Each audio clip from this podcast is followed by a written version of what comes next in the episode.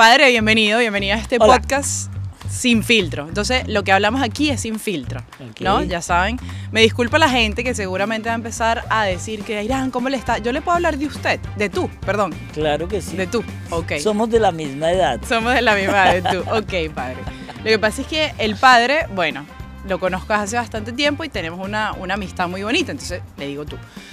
Padre, aprovechando que es el Día del Amor y la Amistad, ¿no? El Día del Amor sobre todo.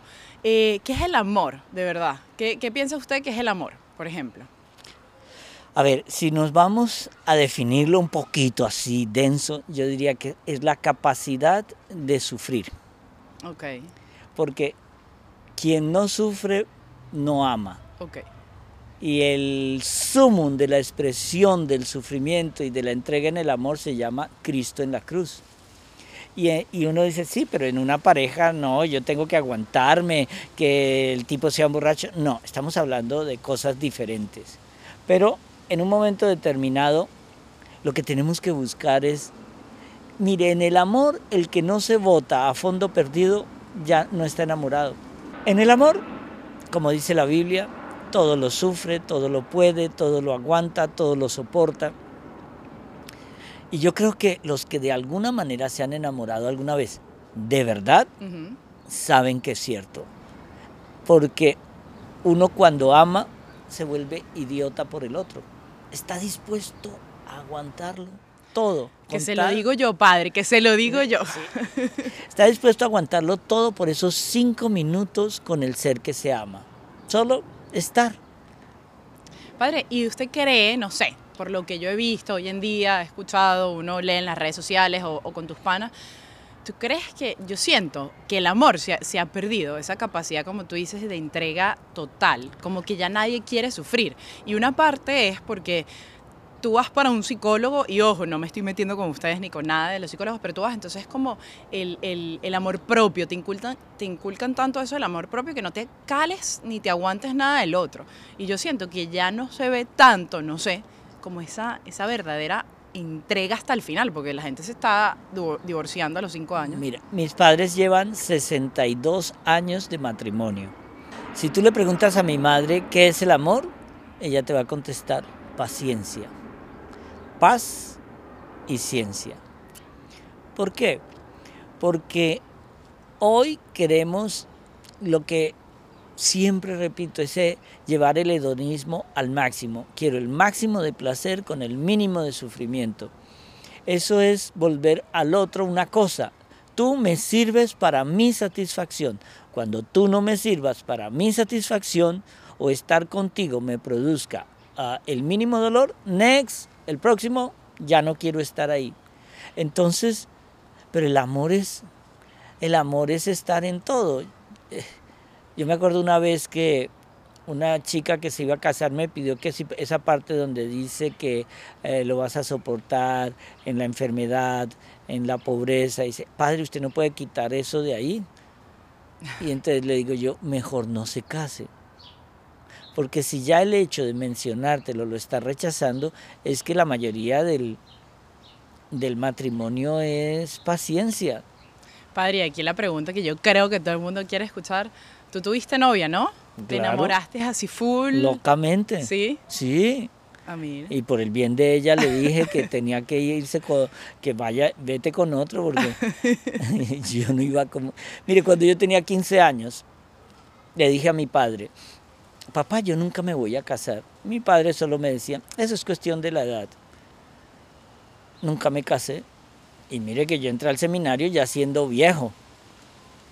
Lo Y- y no en- no entré por descarte, no entré porque, ah, no tengo novia, entonces me meto a cura. No, tenía una novia muy linda y le dije, mira, quiero ser cura.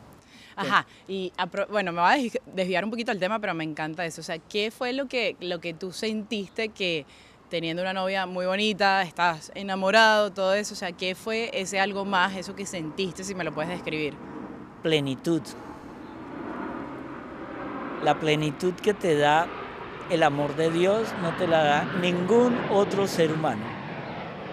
No hay nada que hacer.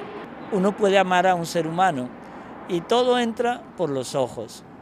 Acuérdese que los hombres aman con los ojos, las mujeres aman con los oídos.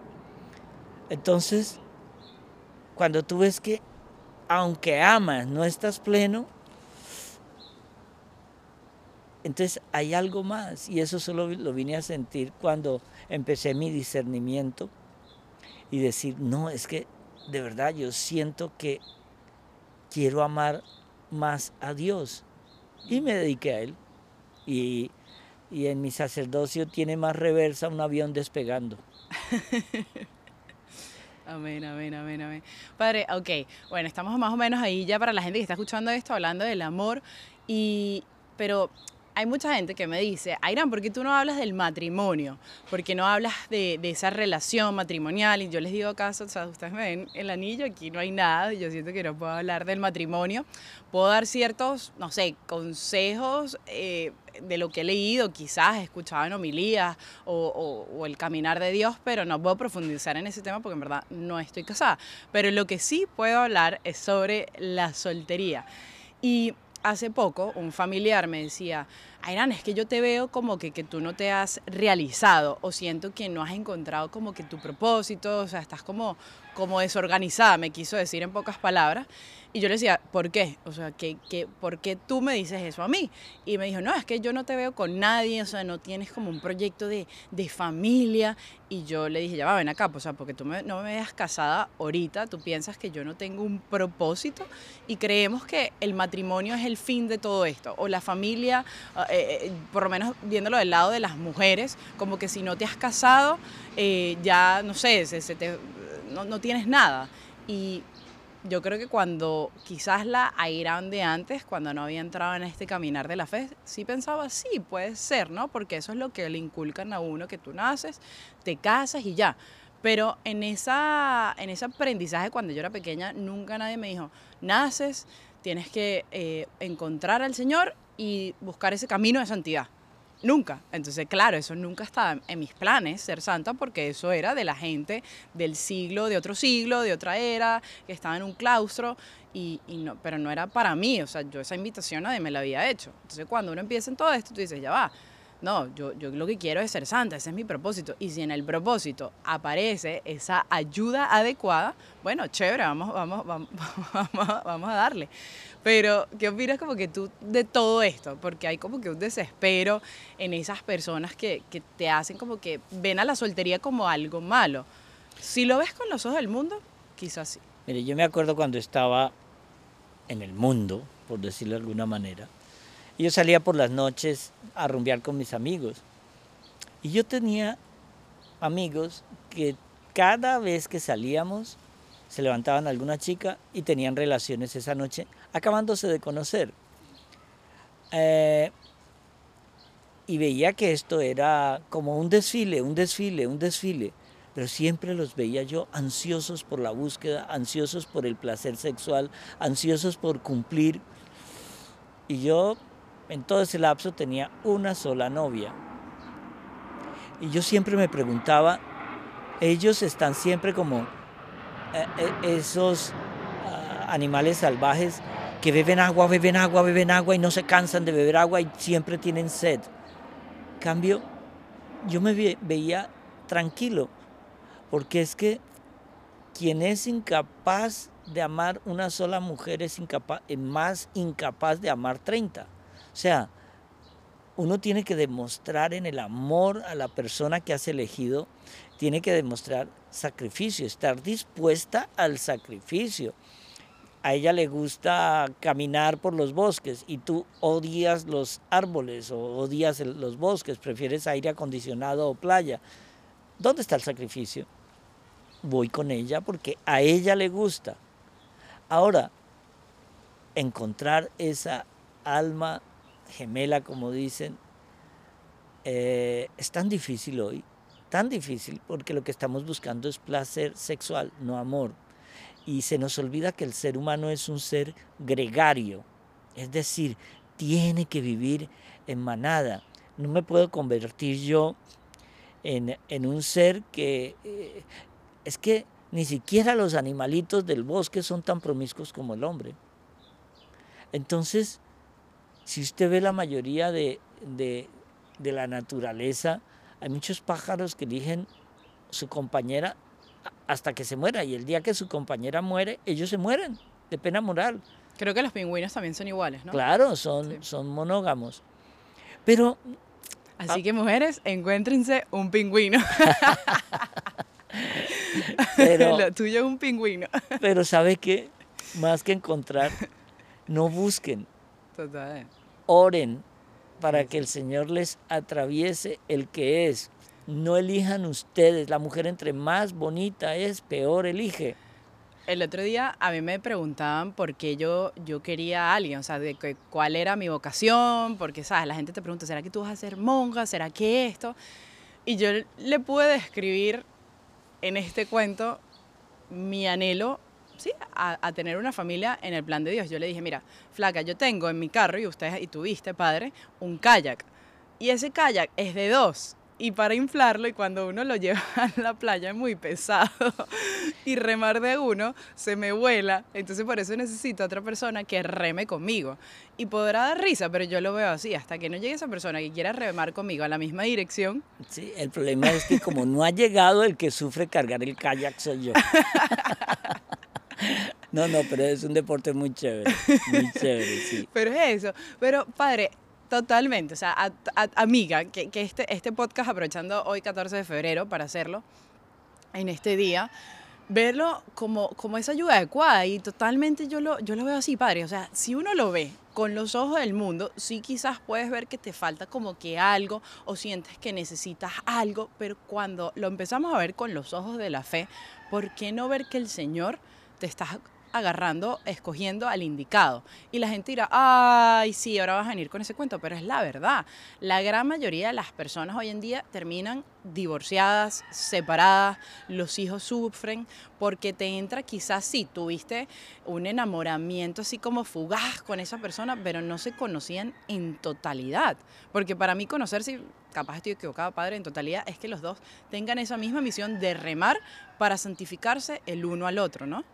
Es que, mire, muchas veces creemos que amarse es mirarse el uno al otro al rostro, amarse es mirar los dos en la misma dirección. Pero cuando le dicen, no, pero es que yo qué voy a sacar con ponerme a orar, Eh, oye, yo he visto unos milagros, recuerdo una parejita que una vez casé hace como unos, ya va a ser cinco años, cuatro años, cuatro años. Eh, en esa oportunidad él tenía 94 años y ella tenía 90 años. Y los conocí en una especie de estas casas de ancianitos y todo esto donde viven, porque ya él era viudo, hacía muchos años, y ella era soltera. Y no le podíamos decir solterona porque ella se consideraba todavía merecedora del amor. Cono- se conocen en el ancianato y empiezan una relación, hasta que él dice, no, no, yo quiero volver a vivir el amor. Empiezan una relación y a los seis meses de estar viviendo en ese ancianato, cada uno en su habitación, eh, decide, él le propone matrimonio a ella y ella lo acepta. Es que esto es una historia de amor lindísima. Yo fui quien los casó y los casé de una manera tan bonita porque vinieron los hijos de él, los nietos y los bisnietos. Ella, sus amigas, porque ella nunca se casó. Y encima de todo, se fueron de luna de miel. Mira tú. Ah, no, cuando la- Amiga, te puedes casar a los 80. Entonces, les digo yo, mire, el amor puede llegar en cualquier momento. Lo que único es que hay que estar preparado. La mayoría de nuestras amigas nos dicen, ay padre, pero tengo que esperar hasta los 90 años. No, yo no quiero. ¿Sabe qué? Pregúntale a esa viejita la plenitud de su felicidad hoy. Y Ella, están vivos los dos. Claro, él tiene ahora 98 y ella tiene 94. Comparten el mismo bote de pastillas que se meten cada uno porque para la presión, para el azúcar, para todo eso. Pero entender que a qué hora llegó el amor. ¿Sabe qué? Cuando esta viejita dice, valió la pena la espera. ¿Tienes 45 años y no te has casado? espérate. Vale la pena.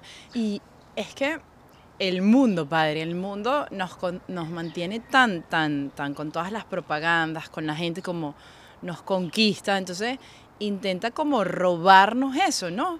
En la mujer, te intenta desesperarte por ahí, o sea, el demonio intenta meterte por ahí, o sea, tienes 40, no, que tú no vales, y cuando empiezas con eso, empieza a atacar tu dignidad, tu, tu, tu identidad, todo. Es que mire, hay que ver estas películas de la corte francesa, por ejemplo, en el siglo XVII, XVIII, XIX, cuando una mujer tenía ya 18 años y no tenía ningún proyecto de casar, ya era a los 20 era solterona. Dile eso a la mujer de hoy. No, la mujer de hoy se está preparando y todo eso, pero exagera a la hora de la selección, porque todas están esperando el príncipe de Inglaterra, que es lo que ellas se merecen.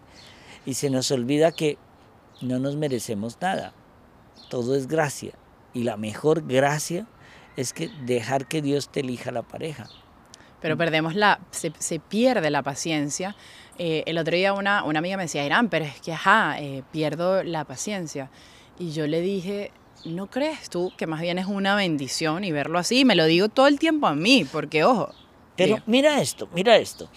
La, hay una encuesta eh, muy interesante. Dice que hoy por hoy el 70 al 75% de las parejas se divorcian antes de 5 años.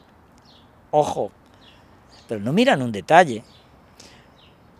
Eh, de esas parejas, el 65% son unión libre, no están casadas.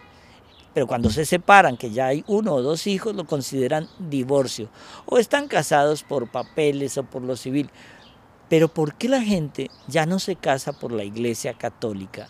Porque la Iglesia Católica exige un compromiso y el compromiso es hasta que la muerte los separe. Ese es el compromiso. Y ese, y ese va a ser otro tema. Mi gente que está escuchando esto, vamos a, tocar ese tema en verdad bien, ya con el padre, eh, sobre el matrimonio, sobre el compromiso. Pero, eh, ¿qué era lo que te iba a decir? Ah, padre con esta amiga, que ella estaba toda desesperada, Irán, tiene ya X, una edad, y, yo le decía, flaca, ¿por qué no podemos verlo de verdad? Y vuelvo a lo mismo, o sea, esta visión de verlo con los ojos de la fe, que el Señor te está más bien dando una oportunidad de oro porque te quiere sola ahorita con Él. Y solo ahorita con Él no significa que, te va a meter a monja, sino todo lo que Él te quiere regalar a ti, porque cuando uno está con una pareja, el tiempo está compartido y en este momento tú eres como su, su, perla preciosa. Ojo, todos somos la perla preciosa, pero, pero estás sola con él, como que sacar, eh, eh, como, yo le digo, el jugo, ¿no? Es que mire, el Señor hoy por hoy en esta sociedad tan comunicada, que yo le digo que es incomunicada o mal comunicada, lo que nos quiere preparar es para la soledad. La persona que no puede disfrutar de su soledad es incapaz de disfrutar la compañía de nadie. Porque cuando, mire, lo vemos en la vida sacerdotal, yo quisiera estar más solo, quisiera poderme, eh, a mí me encanta leer, y me encanta cuando me siento poner mi café, poner las galletitas, ponerme cómodo y empezar a leer y yo puedo pasar ahí horas. Pero ya últimamente yo estoy en un servicio de, de Catholic Hospice, de emergencias, ya no tengo el tiempo para pasarme cuatro o cinco horas seguidas. Ese disfrute de la soledad es lo que el Señor llama conócete a ti mismo. Cuando tú te llegas a conocer a ti mismo, y no, pero no tienes la posibilidad de, de esto, oye, vete a tu ciudad y busca una capilla de adoración. Habla con el Señor, porque ahí es cuando vas a descubrir tus virtudes y tus defectos. Y te va a ayudar para escoger. Claro, cuando tú sabes qué quieres y qué es lo que te hace falta, sabes quién te conviene. Y el Señor te va a presentar eso. Y cuando tú te, te vas al Santísimo y estás a solas con el Señor, hablas con Él, el Señor te va a decir, ¿cómo es que tú te vas a descubrir? Pero si tu virtud es alguien que, eh, eh, quieres alguien que le encante navegar en kayak, alguien que... Que le encante la aventura. La aventura. Gente que se va, gente loca, ¿no? Que se va por allá sola a Islandia, a esto. Entonces, oye, el Señor escucha, pero tienes que hablar con Él. Esa es la soledad, y, encuentro con Dios. Y tocaste un punto muy importante para, para ir cerrando y dejarlo en otro capítulo a profundidad, que es conocerse a uno mismo. Padre, en lo personal, yo puedo decir que antes yo pensé que yo me conocía, ¿no? Pero me conocía por dos cosas. Uno, por las cosas que había hecho. Ah, bueno, Airán estudió una carrera de periodismo, entonces soy periodista. Airán pinta, soy pintora. A Irán le gusta tomar Coca-Cola. Entonces eran por puras cosas externas. Y por la validación del mundo. Que el otro día escuchaba un podcast de una chama que decía, no, es que hay que empezar a escuchar lo que dice la gente de nosotros, sea, un enredo para saber quién eres tú y yo. No, o sea, si yo escucho afuera me vuelvo, soy una loca, que por sí ya sé que lo soy. Pero yo estaba tan confundida, tenía como ese GPS perdido, buscando miles de cosas. Entonces, claro, un día yo decía, ah, no, es que a mí me gustan los hombres tipo así. El otro día no, me gustan los hombres tipo así. Y tenía una mezcla de todo, porque como te digo, todo estaba afuera, nunca adentro hasta cuando en todo este camino, en estos seis años caminando con el Señor, con el Padre Osvaldo, que me ha ayudado muchísimo, y, las lecturas, en fin, tanta cosa en buscar, y empieza uno en verdad a conocer, como tú dices, tus debilidades. Ah, cuando yo puse, y fue en ese viaje, todo hacía la luz, y pude verme, yo dije, wow, ahí es cuando me empecé a amar. Y no estoy hablando del amor propio, sino es que me amé de mi debilidad, de mi fortaleza y fui conociendo qué es lo que tengo. Al yo darme cuenta de todo esto, pude un día sentarme y lo tengo ahí una lista. Le dije, Señor, yo te voy a decir las cinco cosas, si tú me lo aconsejas entre tantas cosas, de la persona que me encantaría pasar el resto de mi vida. Y me tardó tanto, tanto tiempo en llegar a eso porque primero yo no me conocía. Yo creo que esta filosofía de la nueva era que habla de que tú puedes, que tú ya con la palabrita te lo mereces, tú te mereces. Uno entiende en la sabiduría de Dios, no nos merecemos nada, todo es gracia. Y entender eso es tan difícil y complicado. Ah, el empoderamiento de la mujer, ah, el empoderamiento de... Oye, yo no puedo nada, todo lo puedo en Dios que me fortalece.